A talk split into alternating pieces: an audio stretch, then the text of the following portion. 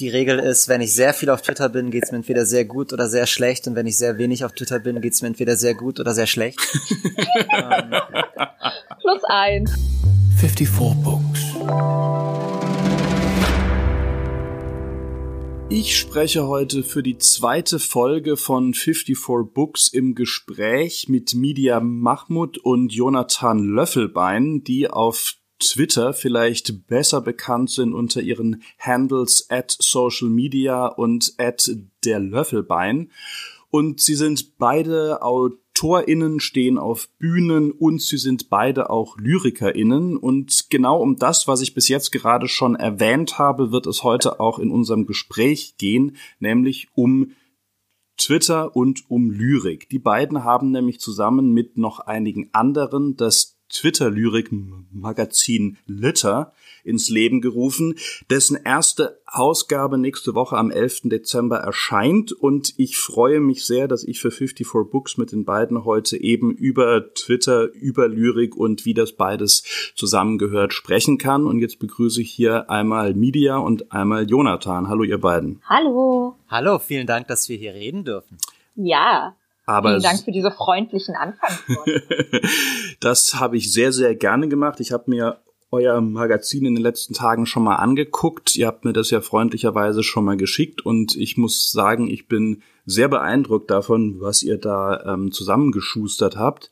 Und ähm, ich habe ähm, schon mitgekriegt, dass die Idee per se noch gar nicht so wahnsinnig lange her ist. Also das war alles noch in diesem ereignisgebeutelten Jahr 2020 und deswegen würde ich euch jetzt doch erstmal darum bitten, ähm, mal zu erzählen, wie ihr überhaupt auf die Idee kamt, die ganze Lyrik aus Twitter in ein Magazin zu packen. Ja, sehr gerne. Ich finde, äh, Joni sollte mal kurz erzählen, weil er im Grunde ausschlaggebend eine Telegram-Gruppe gegründet hat. Äh, so ein bisschen Schnapsidee-mäßig. Joni, let's go. Ja, sehr gerne. Also ich bin mir ein bisschen unsicher, wo ich anfangen soll. Rein offiziell würde ich sagen, der Start war, ich glaube, das war im, im Mai oder war es März? Ich weiß gar nicht mehr. Das Jahr verschwimmt. ähm, es ist auf jeden Fall nicht lange her, doch ich glaube Mai. Äh, da habe ich das einfach getweetet ähm, möchte mit at äh, Social Media und at Schewittchen ein Lyrikmagazin herausgeben. Und der Tweet hat dann so ein paar Face bekommen und Leute haben drunter geschrieben, ja. Und dann habe ich gesagt, ja, fuck it, ich mache jetzt diese Telegram-Gruppe auf mit den beiden und schreibe da rein, hey Leute, wann machen wir dieses Magazin? Aber wenn man ganz genau ist, entstand die Idee, glaube ich, schon ein bisschen früher. Ich glaube so oh, ja. November, Dezember rum mhm. im letzten Jahr. Äh, da waren, in meiner Erinnerung ist es zumindest so, ähm, Media war bei unserer Lesebühne, die ich zusammen mit äh, Lukas Diestel äh, at Egg Doctor habe in Köln ja. und wir waren dann einfach noch nach der Show bei uns in der WG und saßen ein bisschen rum und haben darüber gesprochen, wie geil Lyrik ist und haben da praktisch einen Pakt geschlossen, dass wir spätestens in was waren's drei glaub, Jahren oder so? Genau im Februar äh, 2021, 2022, glaube ich. Ja, dass wir, dass wir spätestens in ein paar Jahren geben wir ja. zusammen ein Lyrikmagazin raus. Ja. Und das war so der erste geheime Pakt, der ja. dann zu diesem Tweet führte, der zu dieser Telegram-Gruppe führte und letztendlich zu diesem Zine. Ich möchte dazu ergänzend sagen, Jonathan, ich weiß nicht, ob du dich erinnerst, aber ich war im Februar diesen Jahres dann nochmal bei dir als Juli auch dabei war und sich hingelegt hat. Äh, und wir haben, wir haben ein, ein Gläschen Wein getrunken oder Sekt und äh, ich habe in meinen Kalender geschrieben, äh, vor deinen Augen, weil, weil wir schon wieder darüber geredet haben, wie geil Lyrik ist und wie sehr der Literaturbetrieb Lyrik einfach hinten runterfallen lässt. Ich habe in meinen Kalender für den Februar 2021 reingeschrieben, Joni und Midi publizieren. Und stellt sich raus, also ich, hab, ich, ich kann später noch ein Foto einschicken. Stellt sich raus, wir sind schneller gewesen, als ich damals äh, da gesetzt habe. Und ich finde es einfach unfassbar. Ja, das ist tatsächlich ähm, sehr beeindruckend, vor allem wenn man sich anguckt, wie aufwendig dieses Magazin ja auch gestaltet ist. Also ich war da auch wirklich ähm, schwer beeindruckt von, Vielen also Dank. ähm, da sind ja unzählige Illustrationen auch drin, alles in Farbe und ähm, schön gesetzt und so weiter und so fort. Und das bringt mich eigentlich auch ähm, zu der Frage, die mir auf den auf den Nägeln brennt, seit ich ähm, euer Vorwort ähm, gelesen habe. Da steht nämlich, ihr wolltet die Lyrik von Twitter auf schwerem Papier veröffentlichen. Und ich habe mich gefragt, warum nimmt man Lyrik aus dem digitalen Raum, wo sie entstanden ist, also sozusagen am Puls der Zeit und packt sie in ein gutes altes Magazin, wenn doch jetzt eigentlich alles ähm, eher den umgekehrten Weg nimmt, nämlich vom vom gedruckten ins digitale. Warum entscheidet man sich, wir nehmen die, ähm, diese ganzen Sachen und packen sie in ein Heft? Juli, kann ich darauf zuerst ein bisschen Input geben? Äh, sehr gerne. Ich wollte nur noch an der Stelle einmal kurz einwerfen, dass die ganzen Illustrationen ähm, natürlich zum Großteil von Ed Bad Miso sind, äh, die ja auch in unserem Team ist. Also sie hat gut von diesen, von diesen, ich weiß nicht, wie viele Illustrationen es sind, knapp 100 hat sie äh, bestimmt 60, 70 Stück alleine gemacht. Und in Nachtschichten und allem. Ja. Das ist eine Leistung, die ich nochmal hier rausstellen wollte. Also diese, ja. dieses Design ist Ed Koala Girl und Ed Bad Miso zu verdanken. Das ist ganz fantastisch. Und jetzt, Media, bitte Antwort. Ja, ich glaube, ich weiß, worauf du mit deiner Frage hinaus willst und möchte aber gleichzeitig genauso deutlich in den Raum stellen, dass darauf hingewiesen werden muss, dass vieles sich in den digitalen Raum verlagert und dass viele einfach nicht mitbekommen. Aha. Es bekommen so viele nicht mit. Ich meine, wenn ich mir anschaue, ähm, zum einen, wie Lyrik auf Twitter äh, noch als Aktant da ist, nämlich größtenteils irgendwie so ein Nebenprodukt und ähm, ja, geht auch oft einfach unter zwischen einem Stream von Shitstorms und viralen Gags, ähm, obwohl viele Menschen aktiv Lyrik auf Twitter produzieren und konsumieren. So ist es ja nicht. Ähm, und wir wollten mit dem Litter-Magazin, glaube ich, zum einen eine neue Wertigkeit in diese ja so flüchtigen, angeblich flüchtigen Literaturströme, die da jeden Tag passieren, äh, geben und zum anderen eben darauf hinweisen, dass ähm, ja genau dieses dieser Wertunterschied scheinbar noch gemacht wird zwischen es wird gedruckt und es ist digital im Internet, denn wann, wann passiert es schon, dass äh, irgendwas mit einem Preis bedacht wird, was nur digital erschienen ist? So, das wird ja immer noch komplett belächelt. Ich find's auch super spannend, dass wir damit eigentlich den Kontext offenlegen. Also es gibt bestimmt Gedichte, die funktionieren in diesem Sinne dann nicht mehr so, wenn das nicht auf Twitter auch in diesem Kontext ist. Oder Gedichte, die ja auch von mehreren Leuten geschrieben worden sind oder von Bots geschrieben worden sind. Und dass das allein die Rezeption wieder beeinflusst und das in einem Heft einfach anders wirken lässt, auch auf die Leute, die das dann wahrnehmen, finde ich sehr spannend einfach.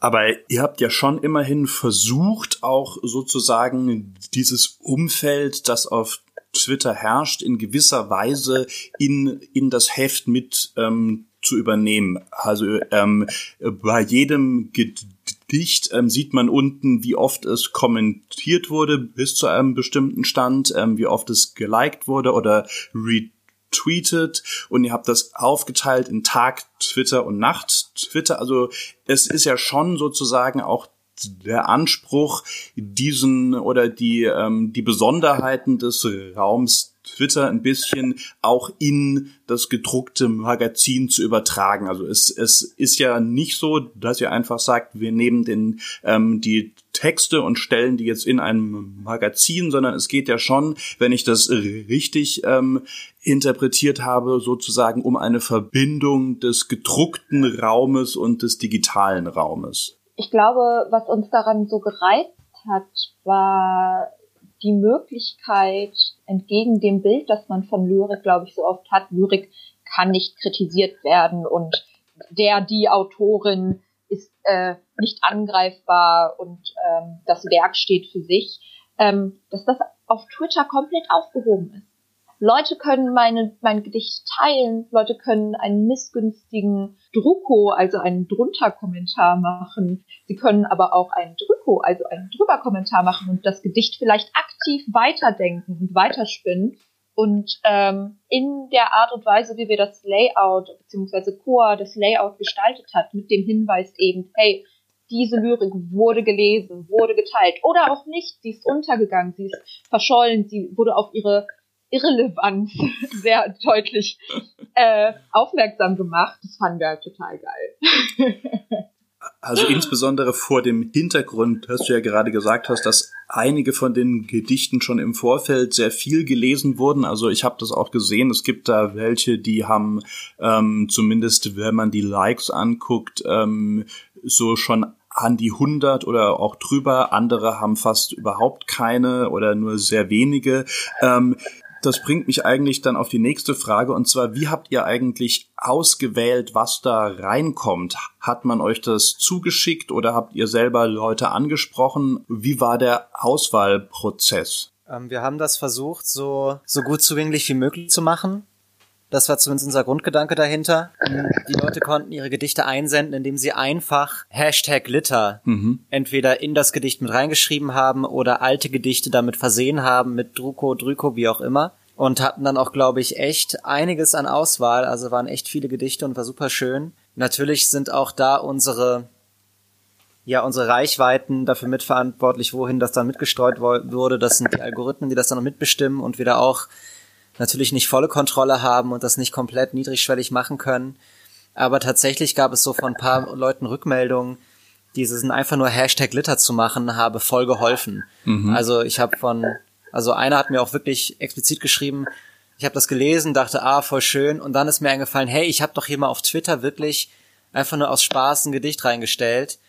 Und jetzt nehme ich, ich kram das raus, ich schreibe das drunter und habe mich damit beworben. Und ich hoffe, dass das vielen Leuten einfach Angst und Druck und ja letztendlich Schranken genommen hat, ähm, weil wir das sehr niedrigschwellig wollten. Und dann war am Ende der Auswahlprozess, dass äh, wir uns da hingesetzt haben, jeder mit, äh, jede mit einer bestimmten Anzahl an Stimmen und haben geguckt, welche finden wir am schönsten und die sind's geworden. Ja, da würde ich alles, was Juni gesagt hat, so absegnen und bestätigen. Ich äh, würde auch noch anfügen wollen, dass ich glaube, dass ähm, wir natürlich nicht in unserem Bewerbungsverfahren ähm, da frei von Ausschlussmechanismen sind, aber äh, weil zum Beispiel ein Ausschlussmechanismus ja deutlich war, so ist man bei Twitter mhm. registriert oder nicht. Das ist äh, klar, aber deswegen sagen wir auch, es ist Lyrik, die auf Twitter passiert. Ähm, aber so klassische Ausschlussmechanismen, wie sie im Literaturbetrieb ja dann doch immer noch vorherrschen, wie Alter oder Gender, Rassifizierung, Klasse, whatever, die wollten wir halt ein bisschen äh, umgehen und ganz äh, rebellisch gesagt ein wenig gegen die elitäre Literatur stellen und, äh, und auch bei der Auswahl der Gedichte ge gegen starke Rezeptionshürden stellen. Also so, wenn man sich das Litter-Magazin anschaut, dann sind da auch unheimlich viele witzige Gedichte drin. Und Lyrik darf und soll unbedingt auch witzig sein, darf unterhalten. Und ähm, ich finde es schön, dass bei uns vor allem die Redaktion, das sind also drei Lyrikerinnen, äh, Joni, ich und Schneewittchen, äh, das gemacht haben, weil wenn man sich überlegt, wer oder was den Lyrikbegriff definiert heutzutage, dann ist das nicht Sache der Lyrikerinnen, sondern der Lehrerinnen, Professorinnen, Kritikerinnen. Unser Verständnis von Lyrik wird maßgeblich in Schulen, Universitäten, in den Medien gedacht und besprochen. Und ähm, ich glaube, das passiert da immer nicht äh, zum besten Gunsten der Gedichte. Du hast gerade einen Punkt angesprochen, den ähm, den ich auch insgesamt sehr interessant fand. Also gerade so diese große, ähm, dieses große Spektrum an, an unterschiedlichen Formen und Inhalten auch. Also es gibt ähm, Gedichte, ich habe das jetzt gerade kurz ähm, aufgeschrieben vorhin, ähm, das besteht nur aus zwei Versen also, und lautet, man kann sich das sehr einfach merken, SPD OW. Ähm, von Ed Hurecht Rumpi. Und ähm, dann wiederum gibt es andere Gedichte, die eigentlich schon fast klassisch sind, also wo man eine Strophenaufteilung hat ähm, mit einem Versmaß eigentlich schon fast und ähm, man könnte jetzt eigentlich ähm, so hingehen, wie man das im ersten Semester im Germanistikstudium lernt oder auch schon in der Schule und sagen, so, ich analysiere das jetzt mal nach den Parametern, die die klassische Lyrik vorgibt, durch. Also wir haben da ein riesiges Spektrum an Texten. Und, und deswegen ähm, würde mich interessieren, ähm, was macht Twitter-Lyrik aus? Oder gibt es überhaupt etwas, das Twitter-Lyrik ausmacht? Da würde ich mich gerne von der quasi medienformalen Seite an, an die Antwort nähern. Wenn wir über Twitter nachdenken, das ist ein Short Messenger-Dienst quasi. Die Zeichenbegrenzung, die einst 140 Zeichen waren, sind jetzt mittlerweile 280 Zeichen und man kann Threads aufmachen. Also immer wieder sich selbst kommentieren und weiterdenken oder weiter meinen, wie auch immer. Und ich finde, das hatte ich auch zu Joni ganz am Anfang gesagt, dass das doch quasi danach schreit, eine Lyrikplattform zu sein. Denn was, was will Lyrik unter anderem? Warum nennen wir ein Gedicht Gedicht? Weil es verdichtet.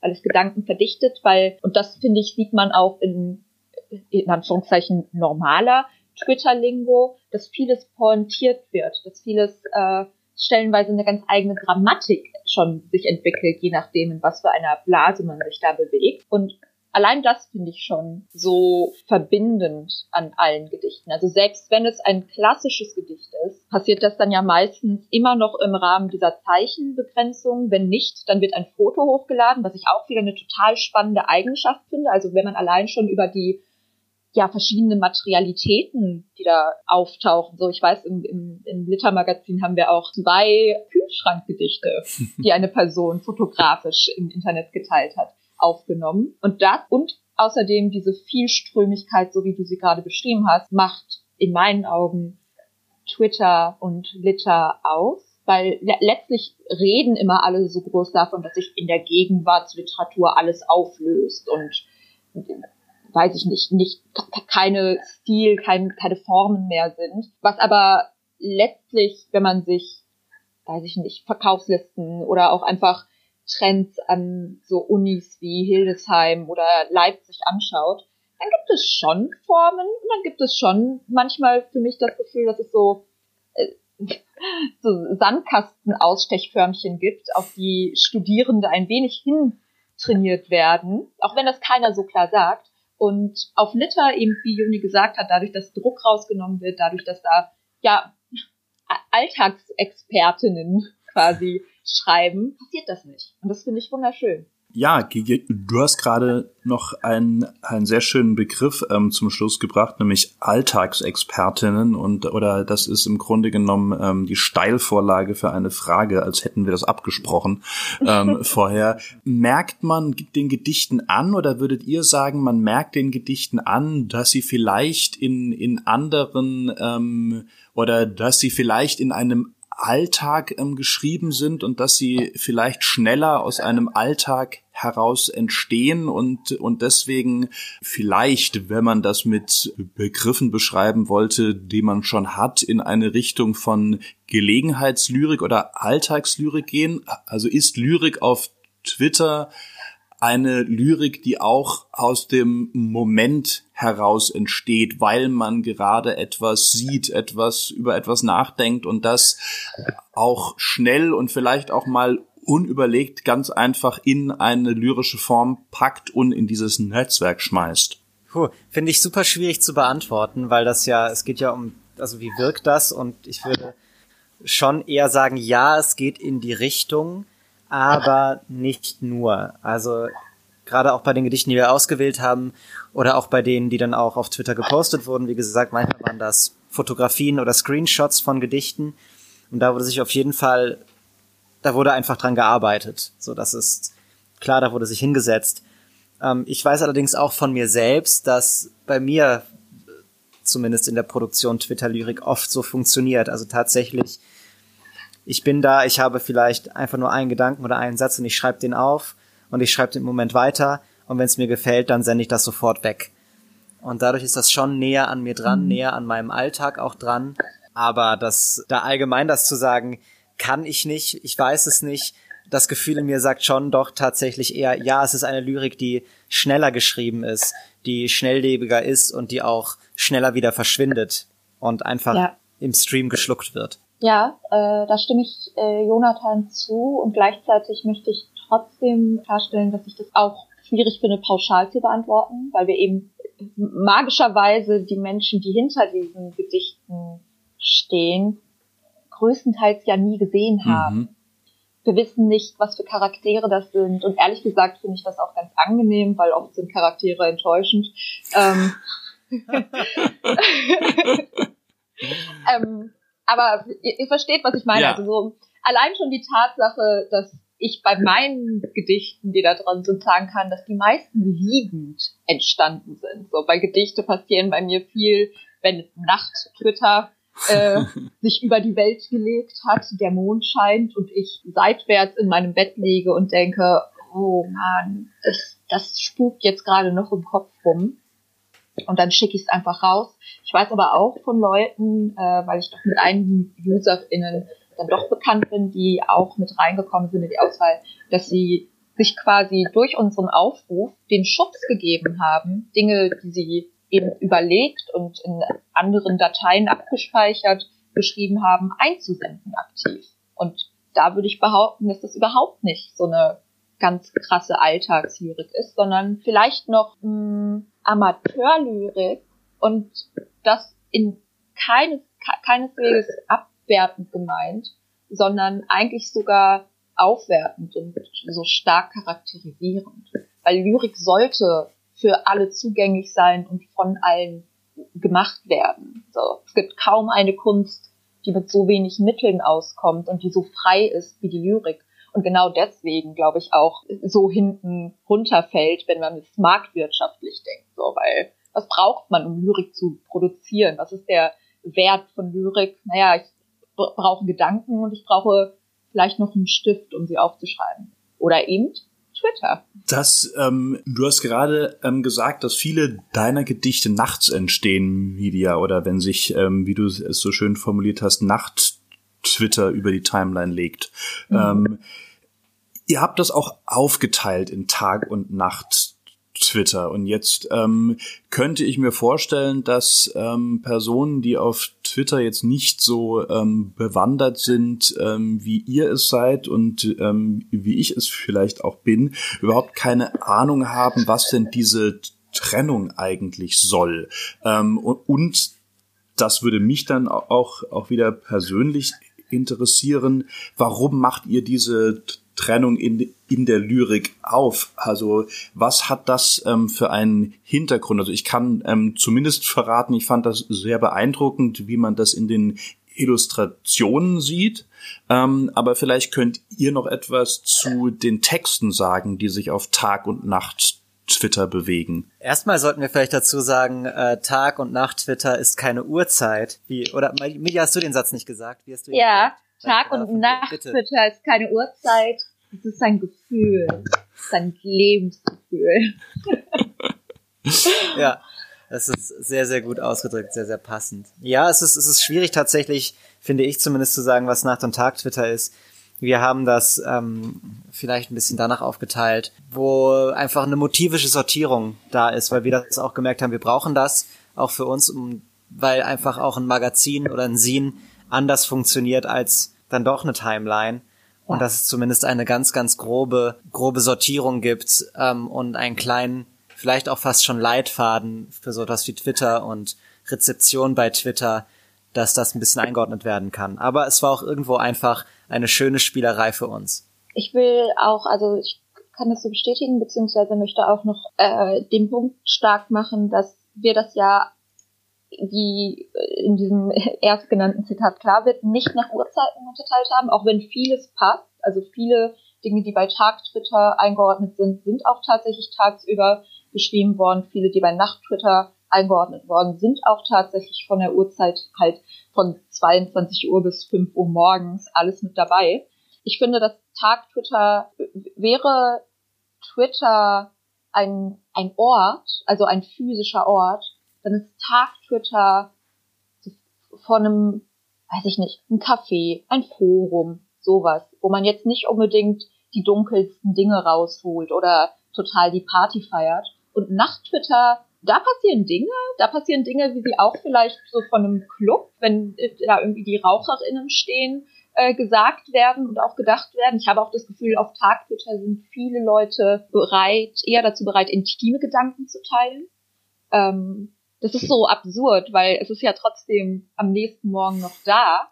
Aber im, in dieser Illusion der fließenden Timeline geben sie sich halt dem Moment hin, dass weniger Leute da sind. Das finde ich total spannend. Und unsere Einteilung ist, glaube ich, viel auch einfach von ja unserer unserer Lyrikerfahrung, also Kunsterfahrung, die jetzt nicht meiner Meinung nach nicht irgendwie in einen theoretischen Diskurs gepackt werden muss, sondern das ist wirklich das, was ich, wo meine, meine Kapazitäten, das zu beschreiben, einfach aus sind und ich sage, ja, ich habe es gelesen und ich habe gefühlt gedacht, das ist Tag, Twitter.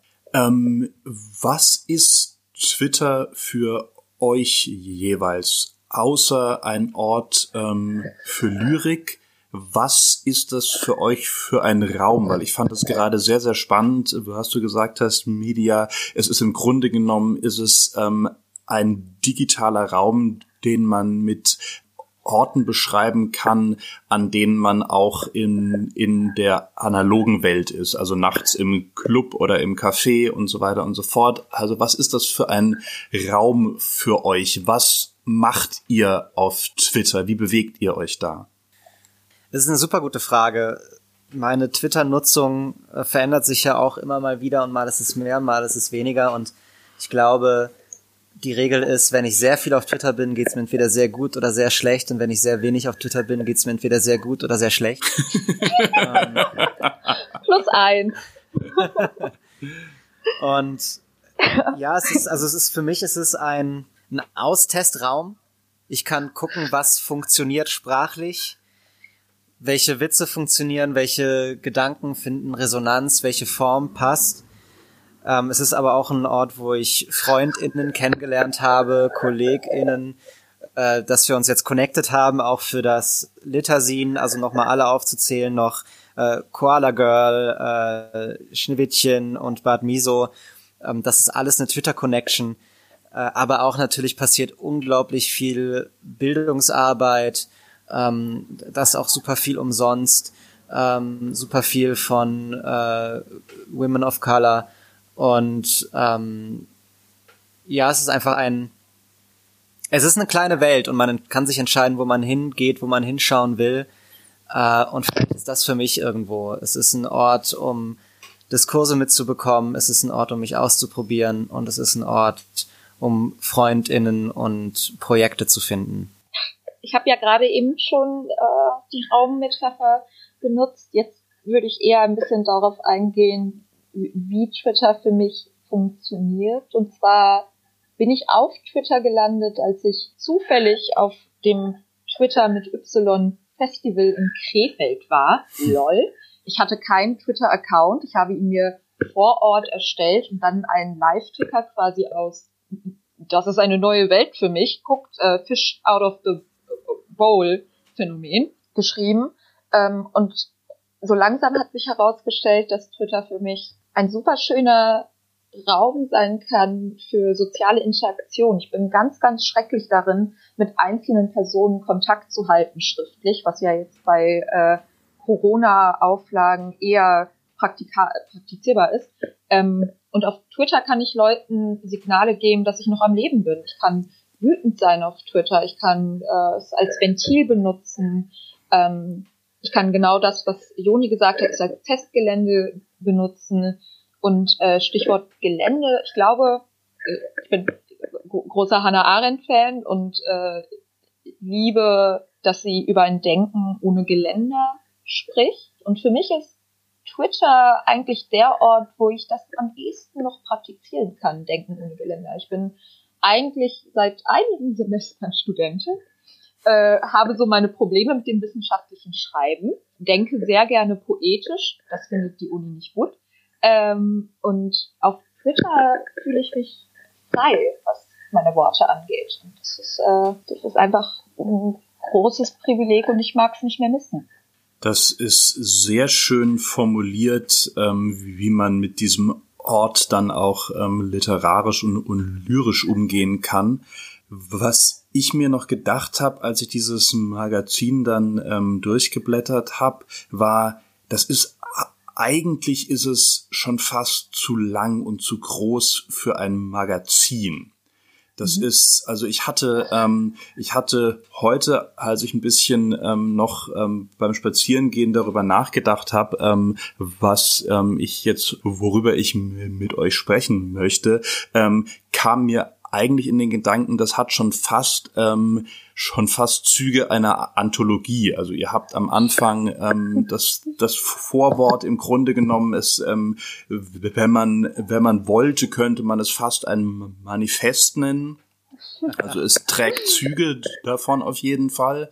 Ähm, es ist sehr umfangreich insgesamt. Es versammelt sehr, sehr viele ähm, LyrikerInnen, und ähm, auch aus, man hat so das Gefühl, aus allen möglichen ähm, Bereichen der Timeline. Ähm, und ich musste dann da so ein bisschen denken an so Anthologien, die irgendwie eine lyrische ähm, Strömung begründet haben. Also es gibt ähm, diese Expressionismus-Anthologie, es gibt eine Beat-Literatur-Anthologie. Ähm, das ist vielleicht etwas hochgegriffen, aber habt ihr das Gefühl, das ist eigentlich eine eigene Strömung, die es jetzt auch mal sozusagen festzuhalten gilt? Ich kann nur für mich antworten. Joni widerspricht mir gerne also mit deiner eigenen Einschätzung, aber ich auch, ich würde das auf jeden Fall so sagen. Ja, ich finde, das, was sich viele Institutionen auf die Stirn schreiben, sich damit zu beschäftigen, Post-Internet-Literatur, they don't get it. So, also ganz böse gesagt. Ähm, ich ich ähm, finde, dass das, was da auf äh, Twitter passiert oder stellenweise auch auf Instagram, ähm, das ist, ach, das ist einfach, ich, ich habe halt das Gefühl, mitzuerleben, wie Lyrik oder Kunst endlich wieder zugänglich wird und endlich wieder gelesen wird. Ich meine, wenn wir jetzt schon über Anthologien reden, es gibt ja jedes Jahr das äh, hier deutsche Jahrbuch der mhm. Lyrik oder ja. so. Das klingt so hart, aber das wird halt von Sag drei es. Leuten gelesen. Das wird von drei Leuten gelesen, von zwei gekauft, die also zwei teilen sich eine Ausgabe. ähm, und wir haben hier Gedichte in diesem Saal versammelt, die stellenweise über 900 Mal geteilt wurden. Das heißt, wahrscheinlich tausendfach rezipiert wurden.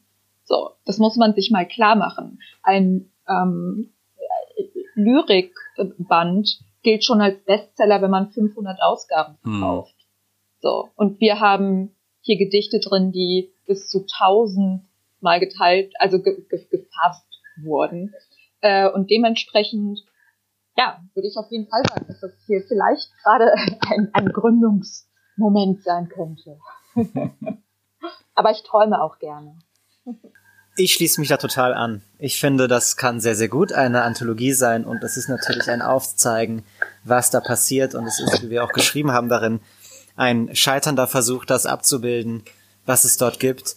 Aber nichtsdestotrotz finde ich das sehr wichtig, dem Ganzen eine Wertigkeit zuzugestehen, auch in ja gedruckter, illustrierter Form, einfach zu zeigen, hey, wir sehen, dass das was wert ist, dass das, dass das Schönheit ist letztendlich. Und natürlich werden wir dabei nicht perfekt sein, auch äh, wir werden dabei Sachen übersehen haben und es nicht perfekt gemacht haben in der Umsetzung, ähm, auch was äh, Bewerbungsmöglichkeiten und, und, und angeht.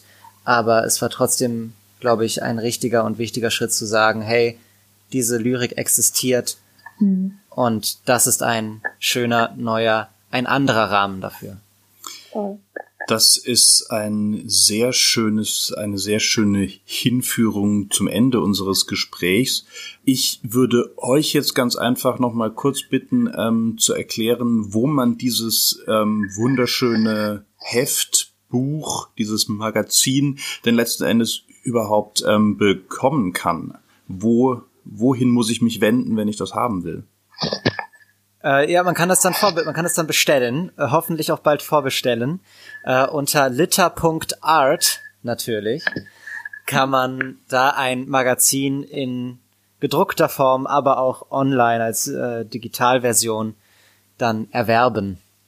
Und auch da ist es wichtig zu betonen, äh, was mich immer wieder wirklich schockiert, ist, dass äh, PDFs, Digitalversionen teilweise den gleichen Preis haben wie die äh, gedruckten Versionen. Äh, unsere PDF ist natürlich günstiger als die gedruckte Version. Gut. Ah, und man kann uns natürlich bei äh, äh, Twitter folgen. Da kriegt man auch ab und zu mal vielleicht kleine Auszüge. Und auf Instagram kann man uns auch folgen. Ja. Ähm, das ist äh, litter-z. Ja. Wie ist das Handle? Ich weiß es nicht mehr.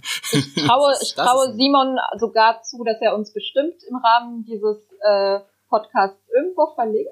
Ja, das ähm, wird mit Sicherheit geschehen. Insofern ähm, glaube ich kaum, dass es da Schwierigkeiten geben wird, euch zu finden. Super. Gut, ihr beiden. Dann ähm, bedanke ich mich sehr für dieses schöne Gespräch. Ich fand das ähm, sehr interessant und ich bin wirklich gespannt auch auf dieses Magazin. Ähm, ich werde es mir auf jeden Fall auch in gedruckter Form ähm, kaufen und yes. ähm, bin ja.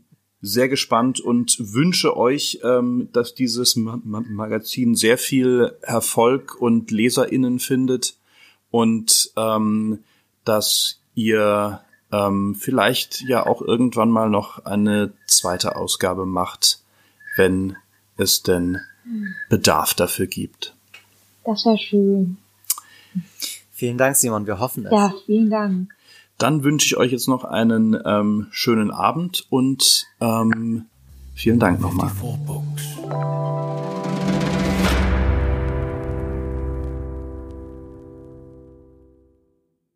54 Books ist ein feuilletonistisches Online-Magazin, das sich zu großen Teilen aus Beiträgen der LeserInnen finanziert.